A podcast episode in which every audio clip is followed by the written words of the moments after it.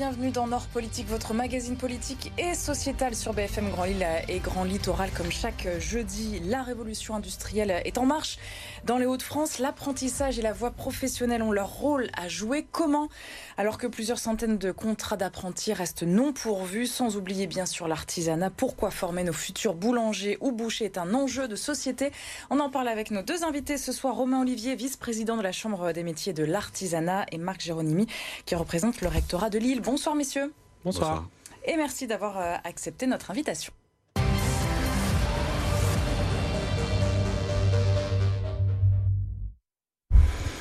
Regard sur l'actualité pour euh, commencer. Il y a un an, jour pour jour, Camailleux fermait ses portes. 2600 salariés 500 boutiques. Un rassemblement symbolique avait lieu justement cet après-midi. Regardez euh, devant le siège, l'ancien siège historique de la marque nordiste à Roubaix, le prêt-à-porter fragilisé dans la région. On le sait, d'autres secteurs aussi dans l'industrie. On parle beaucoup en ce moment de Valdune, de mécano également à Calais.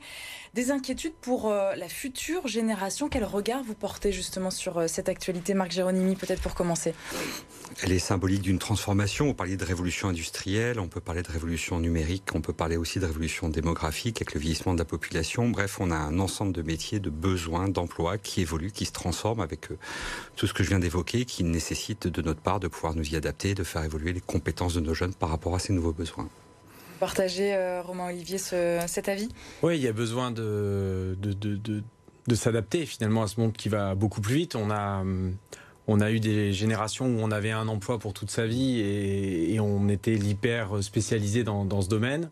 Euh, on a annoncé il y a quelques années euh, des générations comme quoi on aurait jusqu'à sept métiers différents, alors parfois dans la même entreprise, mais, mais en évoluant.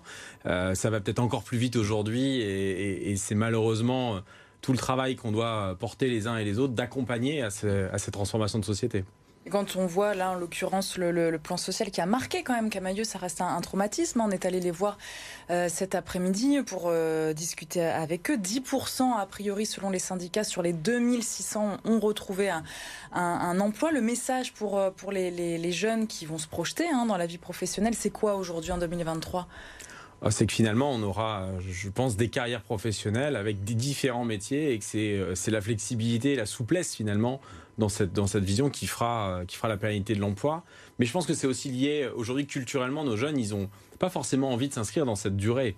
On a aussi dans nos entreprises euh, artisanales ou, ou, de taille un peu plus conséquente, des, des, collaborateurs qui nous disent je viens faire 2, 3, 4, 5 ans, euh, je m'imprègne et j'ai envie de faire autre chose après la société, elle bouge euh, et, c'est évidemment un drame pour tous ces gens. Il n'y a pas de sujet. C'est pas la promesse sociétale qu'on leur avait euh, fournie et c'est ça qui est pas normal. C'est pour ça qu'il faut qu'on les accompagne au maximum. Un choc des générations entre. Euh, oui, et puis peut-être aussi un changement de culture. On, on, va parler de formation, éducation, obtenir un diplôme pour faire un métier. On, rend, on voit là dans l'exemple que vous citez que finalement on est sur de la formation tout au long de la vie. On, on doit aussi être capable d'accompagner les gens à se, à se former, à pouvoir évoluer. donc on a cet enjeu aussi de transformation finalement professionnels et donner aux gens la capacité de, de changer de métier s'ils le veulent ou si malheureusement parfois ils n'ont pas le choix.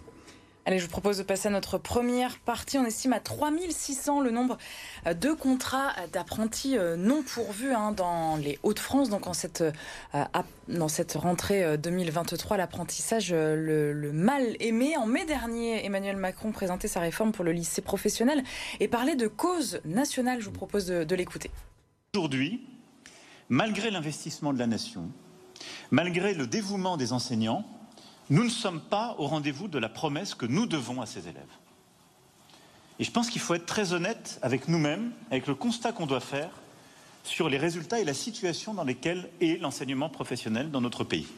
Ce n'est pas la faute des enseignants, ni des dirigeants de ces établissements, ce n'est pas la faute des entreprises, c'est le système lui-même qui est aujourd'hui, pardon de le dire comme ça, mais mal fichu. Mal fichu, dit le président de la République. Il fallait une impulsion euh, politique, Marc Géronimi Il y a un constat qui est clair. Euh, la voie professionnelle qui avait déjà engagé des réformes, notamment sur la revalorisation de la voie professionnelle tout court euh, dans le précédent gouvernement. on constate en effet qu'il y a aujourd'hui des jeunes qui rentrent dans la voie pro et que les résultats, au final, à la sortie, sont sont pas forcément toujours à la hauteur des attentes. Il y, a, des abandons pendant la formation, ça c'est un premier point. Et puis après, il y a des formations qui n'aboutissent pas à une insertion professionnelle ou une poursuite d'études telle qu'on aurait pu l'imaginer. Parce que le marché euh, ne recrute pas ou parce que c'est l'élève lui-même qui est en, en échec? Ça dépend. Euh... Alors ça, va, toucher un petit peu tout. Il y a des questions d'attractivité, d'information métier. On en parlera d'exemple débouchés. Euh, une filière où il y a des débouchés, une carrière à faire, euh, des revenus qui sont euh, suffisamment intéressants pour bien vivre. Et pourtant, on a un problème d'attractivité. Donc il y a aussi l'attractivité des métiers dans la représentation qu'en ont les jeunes et les parents beaucoup. Il y a parfois des choix qui sont faits pas forcément positivement, mais parfois par défaut. Il y a encore faut le dire, des jeunes qui vont en voie professionnelle sans forcément l'avoir voulu ou qui cherchent leur voie parce qu'il y a beaucoup de diplômes. Et puis, il y a, on l'a dit, une transformation euh, industrielle, économique extrêmement rapide. Et donc, on doit aussi revoir les diplômes, les certifications, les compétences qui évoluent avec le temps. Et donc, il y a une question d'adéquation entre l'offre de formation et puis euh, parfois les besoins des, des Alors, vous représentez, donc, on, on l'a dit en introduction, d'un côté la Chambre des métiers, d'un côté le, le, rectorat, voie professionnelle et apprentissage. C'est quoi la, la différence entre les, entre les deux Vous complétez, expliquez-nous en, deux mots. C'est oui, c'est un complément. Si, si, sur l'apprentissage on devait faire une, une, une grosse différence, c'est que c'est finalement coordonné par les métiers, par les artisans, euh, pour construire les carrières des artisans de demain. Euh, on est vraiment dans cette, dans cette ligne où ce sont les métiers, euh, les organisations professionnelles, euh, qui portent finalement cette, cette partie formation, euh, que ce soit dans les équipements, dans les méthodes, euh, dans la, la manière dont, dont, dont, sont structurées les, les, euh, les formations on, et, on et en lien la, direct. On dit souvent l'artisanat première entreprise de France, c'est ça Première, première entreprise familles. au sens premier ouais. employeur et, et, effectivement tout le monde réuni à un moment donné, c'est une vraie force économique qu'il ne faut, pas, faut pas oublier. Donc ça, ça c'est vraiment une réalité. De l'autre côté, c'est pas pour autant qu'on est euh, déconnecté des diplômes en tant que tel. Et ça, on, on peut pas, on peut pas l'oublier. Il y a un tronc commun, il y a une partie qui est commune. Puis chacun, à un moment donné, a ses spécificités et ses manières de faire.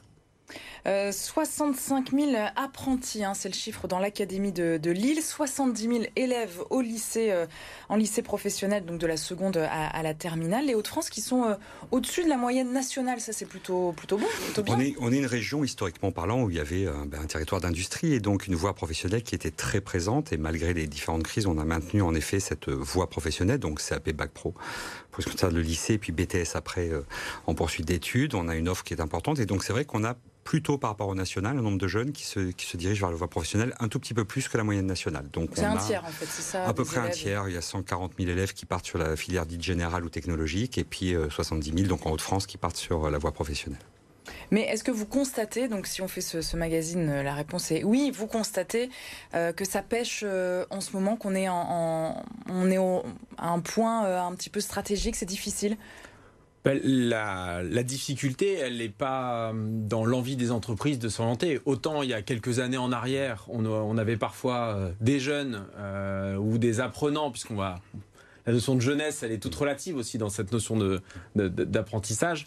De, de, euh, Aujourd'hui, euh, voilà, j'ai envie d'apprendre un métier, j'avais parfois du mal à trouver l'entreprise. Aujourd'hui, la, la, donne est complètement inversée. Les entreprises sont là, elles embauchent. 3600 contrats, vous l'avez dit, en, en région, euh, qui sont disponibles, où on a les entreprises, on a les papiers dans la main, on n'a plus finalement qu'à trouver si on peut dire ça comme ça, celui qui a envie de s'engager euh, dans la vie professionnelle à travers une, un apprentissage. Donc c'est une vraie dynamique. Euh, mais, qui est aussi le reflet de l'attractivité tout court euh, de, nos métiers et de cette filière, qui est une filière d'excellence. Il n'y a pas de sujet là-dessus. On forme du CAP euh, jusqu'au bac plus 3 dans l'apprentissage avec un accompagnement et on se crée sa carrière et on se crée son métier. Donc il n'y a, pas de, débat, même si par le passé, c'était pas toujours vu comme ça. Oui, ça a quand même bien évolué quand même ces, dernières années. Alors, dans quelle filière c'est le plus difficile de recruter en ce moment chez nous dans la région? Les, différentes familles ont des difficultés, que ce soit dans le monde du bâtiment avec, euh, avec un certain nombre de contraintes aussi euh, qui, sont au rendez-vous pour être attractifs.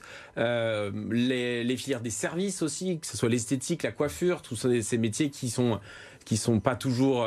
Qui sont extrêmement plaisants et agréables et pour autant c'est pas toujours simple mais il y a aussi le parent de l'alimentaire qui a des difficultés. Je pense à évidemment à l'hôtellerie restauration euh, qui a du mal à recruter euh, de manière classique mais également en apprentissage. Euh, et la filière de la boucherie charcuterie qui qui est un peu plus en souffrance alors que c'était très dynamique ces dernières années particulièrement en Haute-France. Et c'est un vrai point d'inquiétude et sur lequel on essaie d'avoir beaucoup de vigilance. C'est la même chose pour vous On est sur les mêmes problématiques? Alors, on parlait tout à l'heure de 70 000 jeunes dans la voie professionnelle. Ça, c'est un constat de masse. Derrière ce chiffre, il y a des vraies difficultés de certaines filières qui, en effet, depuis euh, longtemps, ont du mal à attirer des jeunes. On peut penser aux filières industrielles, mais, mais pas que. En, fait, aujourd'hui, ce qu'on constate, c'est qu'on a une pénurie des entreprises dans à peu près toutes les filières. Euh, on pourrait parler du bâtiment, on a parlé de l'hôtellerie-restauration, on pourrait parler du service hein, euh, en infirmier, on pourrait parler des chauffeurs de bus. la rentrée, c'est toujours un, un moment stressant pour ça. Donc, on a une tension, on le sent, qui s'exprime sur tous les domaines. Et on a du côté orientation des jeunes encore, parfois des jeunes qui sont plus majoritairement attirés par les filières qui vont insérer certaines personnes, mais qui globalement euh, ne présentent pas un degré d'insertion suffisant par rapport à la masse de jeunes qui est, alors qu'à côté de ça, on a des filières très insérantes sur lesquelles on a toujours un problème d'attractivité auprès des jeunes. Qu'est-ce qu'on vous dit Qu'est-ce qu'ils vous disent justement ces, jeunes-là? Alors, euh, ils pointent du doigt quoi le, le, salaire ou les horaires? Qu'est-ce qu'on a beaucoup parlé hein, de ces derniers mois depuis le Covid de, la restauration notamment Qu'est-ce que qu'est-ce qui remonte du terrain? Alors, un choix d'orientation d'un jeune, surtout quand il sort de troisième, c'est beaucoup de gens autour qui le conseillent finalement. C'est ça qui est important. Dire qu'on met beaucoup de pression sur un jeune. On est en train de parler du jeune comme s'il devait d'un coup, en sortant de troisième, connaître tous les métiers, les emplois, les rémunérations. C'est normal de ne pas savoir ce qu'on veut faire. On dit toujours à un gamin qu'est-ce que tu veux faire? Ben oui, bien sûr. Comme si d'ailleurs il y avait qu'un seul choix et qu'une fois qu'on embarquait une carrière, on n'en changeait plus derrière. Donc derrière, il y, a, il y, a, je crois aussi beaucoup un système de représentation. Vous parliez de Camailleux tout à l'heure. Euh, un exemple comme Camailleux va marquer les gens dans l'esprit, va marquer l'esprit des gens. Ça va passer à la télé, ça va communiquer et donc forcément les gens vont dire ah bah voilà c'est une filière qui visiblement n'offre pas de garantie. Donc il y a une construction, il y a une histoire quand même. On a une histoire qui a vécu la désindustrialisation. On a des projets, des, projections de création d'emplois dans l'industrie aujourd'hui extrêmement importants. On a vécu pendant 20 ans avec moins 50 000 emplois dans l'industrie et une réalité de, fermeture. Donc des parents, des prescripteurs, parfois des enseignants euh, qui n'ont pas la bonne représentation des métiers et donc il y a tout un travail. On y travaille collectivement d'ailleurs sur ce côté information, acculturation. Et puis je crois qu'il faut aussi à un moment dédramatiser le choix de l'orientation. L'important, on en parlait tout à l'heure en formation tout, au long de la vie, c'est euh, on peut être bouché sans avoir fait une formation de, CAP, on peut faire des études et puis revenir après. Les compagnons le font très bien, donc euh, on peut aussi se dédramatiser à un moment aussi ces choix d'orientation. On va revenir après en, deuxième partie, bien sûr, sur ce que vous disiez, les, projets aussi industriels chez nous. Vous vouliez. Euh, oui, c'est que c'est pas le, choix de l'apprentissage, c'est pas un choix d'un métier pour toujours. Voilà, on, on, on peut également avoir euh, tenté l'expérience, euh, voir cette expérience se, construire, avancer et, dans un deuxième temps, euh, voilà, bâtir sa carrière. On le disait rapidement, on aura tous et toutes plus, plus de, de vie professionnelle multiples et diverses qu'une seule voie unique. Et c'est pas à 14-15 ans qu'on va s'orienter à vie. Alors on a rencontré une, entreprise justement euh, de, la Côte d'Opale, hein, basée à Boulogne, entreprise de construction navale euh, qui recherche pas mal d'apprentis en ce moment, tuyauteurs, soudeurs, chaudronniers. Euh, c'est la société Socarenam qui participait à, un forum. Je vous propose d'écouter l'une des responsables qui revient sur, sur les enjeux hein, de l'apprentissage. Notre enjeu aujourd'hui, c'est bien évidemment nos ressources et c'est de garder nos compétences. Et pour cela, bah, on utilise l'apprentissage. On essaie d'abord de faire connaître euh, nos métiers, euh, nos métiers de l'industrie et le métier du naval en particulier.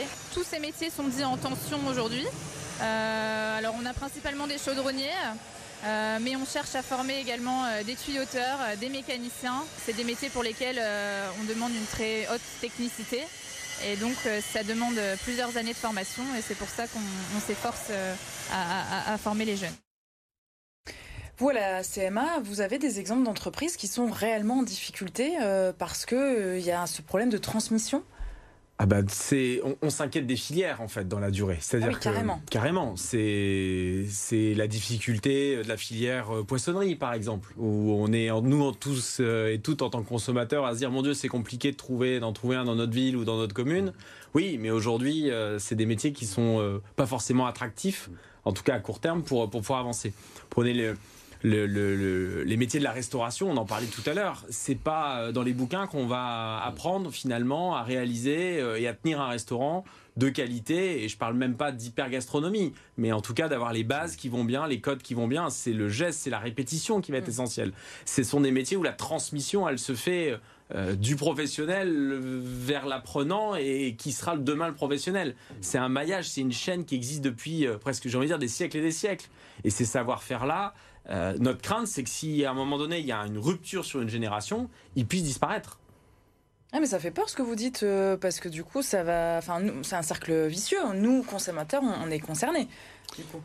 Bien sûr, mais il y a quand même un gros travail qui a été fait ces dernières années pour revaloriser la voie professionnelle et ces métiers. Je crois qu'il y a quand même aujourd'hui un constat partagé de, de, remettre en avant ces métiers. Je rejoins tout à fait. La voie professionnelle, ce qui la distingue de la voie générale, c'est le geste.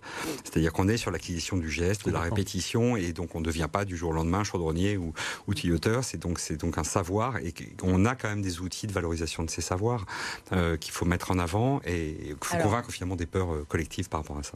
Alors justement, comment inverser la tendance Comment faire de la voie professionnelle un choix et non une orientation subie. Hein. C'est ce qu'avait dit aussi le, président. C'est notre euh, deuxième partie. Alors dans les bonnes nouvelles quand même, cette fameuse vallée euh, de la batterie électrique hein, chez nous dans, les Hauts-de-France avec déjà quatre usines de fabrication implanté chez nous, Dunkerque, Billy Berclos, doué, un besoin énorme euh, de, de besoins en, main-d'œuvre, tout simplement. On parle de 13 000 emplois d'ici 2026. C'est le projet de, la région Electromob qui doit répondre à, ce grand défi de la formation. Je vous propose d'écouter Xavier Bertrand, notre président.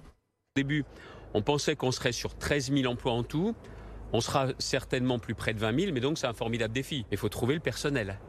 Et là, on a mis en place vraiment quelque chose qui est unique en France, clairement sur électromobilité pour que dans la formation initiale, donner envie aux jeunes de venir vers ces métiers-là, former des demandeurs d'emploi, mais aussi avoir des reconversions professionnelles, des gens qui se disent moi maintenant je veux bosser dans la batterie. La dernière fois qu'on a inauguré des, cathédrales comme celle-ci, c'était il y a plus de 20 ans, c'était Toyota. Xavier Bertrand qui était à, Douai euh, en début de semaine. Il faut s'attendre donc à, à, la création de nouvelles filières professionnelles là, dans les prochaines années on n'est pas forcément sur des filières, on va être sur des ajustements de diplômes, sur des, environnements particuliers. C'est le cas des gigafactories. adapté du coup à l'automobile. Totalement adapté. À, la mobilité verte. Exactement, avec un enjeu essentiel qui est qu'on a une concentration d'emplois sur une durée très courte et c'est du territoire très court. Et, c'est là où la, réponse, d'ailleurs, ne passera pas que par la formation initiale. On ne peut pas imaginer que ces usines, dans leurs implantations, oublient notamment les demandeurs d'emploi du territoire. Ça a été dit par le président Bertrand. Donc, on va, on va mobiliser tous les leviers. Mais on a un enjeu de massification sur un moment très court, de mettre à disposition des jeunes sur des métiers qui sont déjà en tension par ailleurs. C'est exactement les mêmes métiers que l'exemple précédent. Et donc, on a une concurrence qui se crée entre secteurs. 80% euh, des apprentis décrochent un, emploi dans les 7 mois qui suivent l'obtention de leur diplôme. Est-ce que c'est pas ça l'argument numéro 1, notamment à la CMA ah, C'est l'argument, euh, effectivement, euh, où on, apprend un métier en tant que tel. On n'est pas dans l'acquisition pure de connaissances. On est vraiment dans, dans une logique de, compétences, d'employabilité. Et, cette, évolution de la formation, puisqu'effectivement, on peut rester je veux dire, très longtemps dans l'apprentissage et, continuer, euh, même adulte, vers une formation euh, euh, et, un renforcement des compétences, que ce soit en boucherie, que ce soit dans, beaucoup de, secteurs. Et c'est finalement ça un vrai, un vrai levier, c'est qu'il y a une vraie employabilité. Ce qui est également rassurant avec cette, dynamique qu'on évoque aujourd'hui d'un point de vue sur, le, sur les bassins industriels, c'est qu'on va avoir aussi dans tous ces métiers de proximité et, qui va se déployer dans les territoires, des bassins économiques qui vont avoir besoin de trouver euh, euh, à nouveau hein, euh, du, de la vie autour, de la vie autour, de l'alimentaire, des services, un coiffeur, de l'esthétique qui à un moment donné va faire vivre finalement et qui va donner le plaisir de, cette option travail mmh. à travers les emplois industriels. C'est tous ces, microcosmes économiques et c'est ça qui à un moment donné nous, nous fait dire qu'il y a un bel avenir euh, pour ces métiers de l'apprentissage. Parce que pour le coup, là, les Gigafactories, est-ce que ça vous concerne, vous, à la CMA, ou c'est plutôt sur, euh, voilà, dans un second temps, ce que vous dites à l'instant? Oui, on est, on, est, on est concerné en tant qu'acteur économique de, de, pouvoir euh, former, parce que demain, s'il n'y a évidemment pas de, de, de, qualité de vie sur les territoires et s'il n'y a pas de la proximité et à travers notamment les, les métiers alimentaires, pour prendre cet exemple-là, mm. on aura du mal à attirer les talents dans ces, dans ces grandes entreprises c'est un gros enjeu de redynamisation hein, de, nos centres-villes, de nos petites communes euh, aussi en, périphérie. Donc la réforme professionnelle du lycée professionnel, on, en a parlé un petit peu euh, avant, avec 12 points, 12 priorités hein, qui ont été établies par euh, le gouvernement. Ça se met en marche là, en cette rentrée. Vous avez beaucoup d'espérance, j'imagine, vous, au rectorat de, Lille. Sur, sur, quel point en particulier? Alors, il y a en effet 12 grandes mesures qui sont annoncées, qui vont toutes être à 100% effectives en 2024, qui vont toutes démarrer en 2023, certaines qui vont concerner tous les lycées lycées professionnels, d'autres une partie seulement. Alors sans revenir sur les sur l'ensemble des mesures, hein, euh, il y a des, des, éléments extrêmement importants pour l'attractivité de ces filières. On pensera par exemple à la gratification des élèves, c'est-à-dire que pour la première fois dans la voie professionnelle, les élèves vont être rémunérés, gratifiés lorsqu'ils vont faire des stages en entreprise. Et c'est ça, c'est des ça c'est une première. C'est une première, donc ça va ça va représenter un, un jeune en, en voie professionnelle en bac pro qui ferait les trois années pourrait toucher jusqu'à 2100 euros euh, sur l'intégralité de ces trois années. Donc on est sur des, des, sommes qui sont pas uniquement symboliques.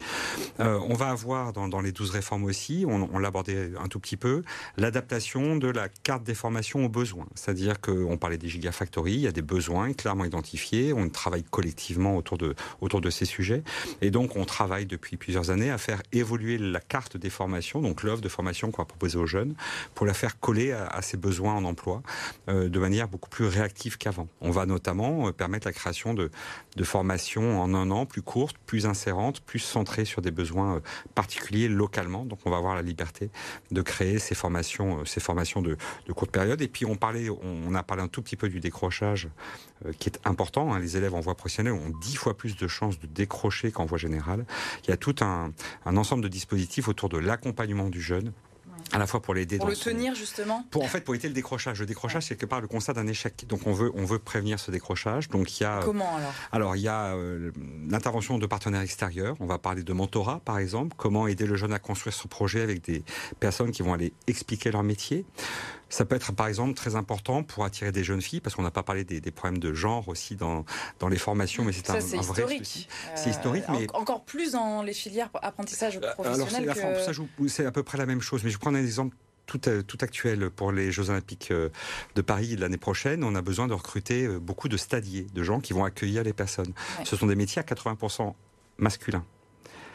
Sauf à imaginer que 80% des spectateurs soient des hommes, ça veut dire que si on rééquilibre pas l'augmentation homme-femme des stadiers, il va y avoir des files d'attente au, au, niveau des femmes, puisqu'une femme ne peut accueillir qu'une femme et un homme qu'un homme. Donc ces problèmes de genre sont extrêmement importants sur des détails euh, de ce genre, mais concernent tous les métiers, je pense qu'on se retrouve sur ça. Donc il y a tout un travail en amont, donc on parlait du mentorat, on fait venir euh, des associations aussi au Pôle emploi pour accompagner des jeunes qui ont un projet de de, à la sortie de leurs études d'insertion professionnelle, comment est-ce qu'on va mieux les, les, les, préparer? On travaille donc par exemple avec Pôle Emploi pour aider un jeune à travailler son CV, à dire comment on recherche une offre d'emploi. Un jeune qui sort du bac, euh, c'est pas forcément comment oui, marche le marché du travail. À, à tout ça, ouais. Exactement.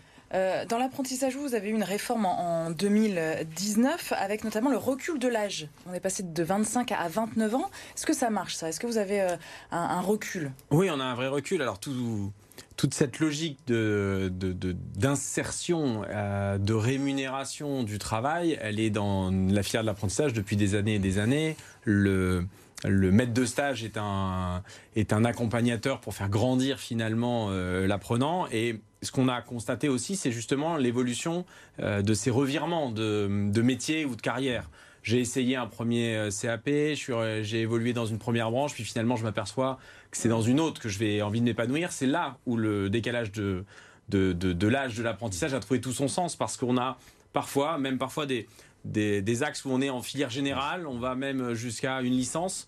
Et puis, euh, on ne trouve pas finalement son bonheur dans, dans la voie qu'on avait choisie en termes d'épanouissement professionnel. Et, on peut revenir sur un CAP de crémier fromager euh, parce que c'est sa passion, même si on a fait du journalisme avant, pourquoi pas? Bah oui, pourquoi pas? L'objectif pour l'apprentissage, c'est un million de contrats d'apprentis en 2027. Euh, on a multiplié par 3 le nombre de contrats entre 2017 et aujourd'hui, donc ça monte, hein, on est à plus de 837 000. Ça, c'est tenable? Pourquoi, pourquoi cet objectif si, si haut pour vous? Je pense qu'il y avait un vrai virage, il y avait une vraie volonté euh, de remettre finalement euh, ces, opportunités en proximité avec les métiers et la construction d'une carrière. On le disait, c'est pas toujours simple à 14-15 ans de, de, se décider pour toujours. Donc effectivement, il y avait, il y avait cette vraie stratégie euh, d'accompagnement de, et, de, formation. Maintenant, on aura un enjeu démographique hein, qui, va, qui va arriver. Et est-ce qu'on arrivera à aller jusqu'au million? En tout cas, on se donnera conjointement tous les moyens pour y arriver. Comment mieux sensibiliser, informer aussi les, les parents? Parce qu'on parle voilà, de, de, de, jeunes gens, on sort du, du collège, euh, on n'est pas forcément euh, informé par euh, tout ce qui se passe autour de nous, et puis on a du mal à se projeter quand on a 14-15 ans. Est-ce qu'il y a encore un, un, travail à faire sur, sur les parents? Vous parliez un petit peu de, de l'entourage aussi tout à l'heure. Oui, en fait, en fait l'objectif, c'est quand un jeune va avoir par exemple un, projet d'aller dans l'industrie, on peut avoir une session d'information, on a des semaines de l'industrie, on est tous mobilisés, un jeune va être intéressé, c'est d'éviter à un moment que quelqu'un dans son entourage le décourage de ce projet. Et en fait, l'enjeu, c'est pas tellement pour des métiers d'avoir des gens qui ont envie ou pas, il n'y a, pas de de jeunes qui disent je veux pas faire tel ou tel métier. Je crois qu'ils découvrent un petit peu tout, mais c'est surtout éviter à un moment une rupture dans ce projet parce que je vous dis parce qu'il euh, y a certains qui disent non non euh, tu diras en voie générale euh, c'est tout. Voilà c'est ça ou de dire il n'y a pas d'emploi, il n'y a pas de débouché. Vous on parlait des gigafactories. on va on est tous mobilisés pour attirer les jeunes vers les gigafactories. Nous n'avons aujourd'hui concrètement aucun exemple d'usine de gigafactory en France à faire visiter à nos jeunes. Donc là, on est en train de travailler. Ouais, c'est un peu abstrait. C'est abstrait, il n'y en a pas la première va sortir en 2023. Et en plus, on ne peut pas les visiter euh, simplement parce qu'il y, a quelques petites contraintes quand même euh, de fonctionnement qui fait qu'on ne peut pas la visiter du matin au soir. Donc, ces métiers qui changent, c'est aussi casser les représentations et parfois sur des, choses qui sont en train de se mettre en place. Donc, on travaille bien sûr avec des expériences euh, internationales, on va mettre des films, on va travailler aussi sur d'autres supports de communication. on a des grands salons qui existent, qui permettent localement d'attirer des jeunes et des parents, mais on va les toucher aussi sur des réseaux sociaux, on va utiliser des youtubeurs, on va faire de l'influenceur, enfin, voilà, on va travailler autrement pour toucher les jeunes et par des jeunes, ce qui est aussi extrêmement important. Parce qu'on a tous besoin euh, d'avoir un, modèle, hein, de, pouvoir euh, mm. rêver quand euh, on, est jeune et quand on se projette. Merci beaucoup à, tous les deux d'avoir été avec nous, d'avoir participé à ce Nord Politique. Merci beaucoup. Et on se retrouve la semaine prochaine. Belle soirée.